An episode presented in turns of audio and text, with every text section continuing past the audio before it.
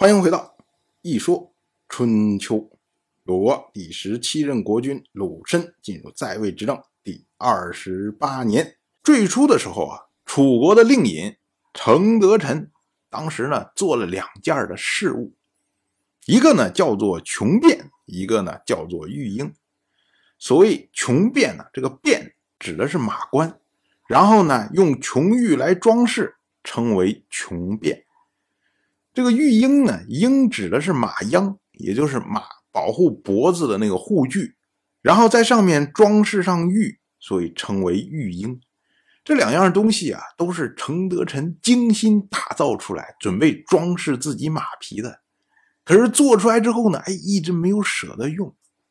结果到了城濮大战之前呢，程德臣梦到了河神，河神对他说啊，他说你这两样东西啊，我都挺喜欢。你如果能送给我的话，我就赐给你梦珠的水草之地。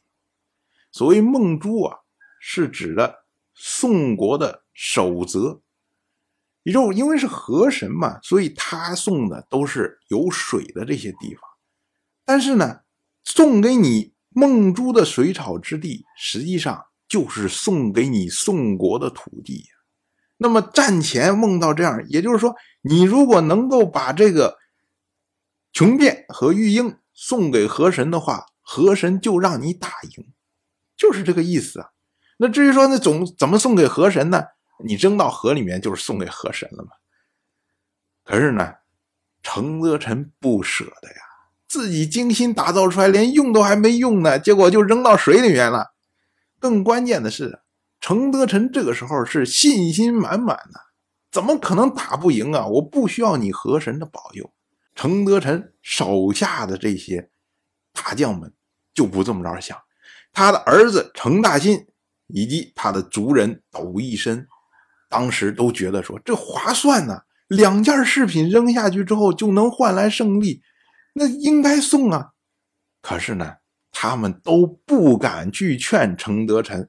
于是呢，就是蛊惑着一个叫做荣皇的人去劝，结果程德臣不听，荣皇就说啊，说如果战死能有利于国家的话，还要去做，何况啊，这个穷变玉婴不过是两件饰品，粪土而已啊，如果可以对军队有帮助的话，您又何必爱惜呢？可是。程德臣还是不听，结果这个荣皇啊出来以后，就告诉程大新和斗一身，他说啊，不是神灵让令尹失败，令尹如果失败的话，那是因为他不以民事为重，是因己而败。其实。对于程德臣来说，程德臣他可以说我是表现信心，所以我不相信河神。可是对于其他人，就会觉得说你爱惜这么两件饰品，超过我们的生命啊！因为一旦战败了之后，我们不是被杀就是被俘啊！你竟然为了这么两件饰品就抛弃掉我们，那大家怎么还有为他奋战、为他战斗的这种决心和意志呢？所以呢，荣皇才会说你是因己而败。结果等到真的战败之后，最生气的人是楚国的国君芈运呐。芈运老早的时候就说你不要跟晋国接触，你不要跟晋国接触，可是你非要接触，最后打败了吧？所以呢，芈运就派人给程德臣传话，他说啊，大夫您程德臣如果回国的话。您置身西的父老于何地啊？这话什么意思啊？我们知道啊，在几百年之后，楚汉相争，最后项羽在垓下一战大败之后，有人劝他重回江东，重新整理士卒，卷土再来。结果呢，项羽说：“我当年带着八千的子弟兵，纵横天下，如今就我一个人回去。”无颜见江东父老啊，就是这个意思。就是说，你程德臣带着那么多的山西的子弟出去了，最后就你自己回来了，你有什么脸去见山西的父老。所以程德臣一听这话，这话太重了，然后他就已经有点受不了了，就想自裁。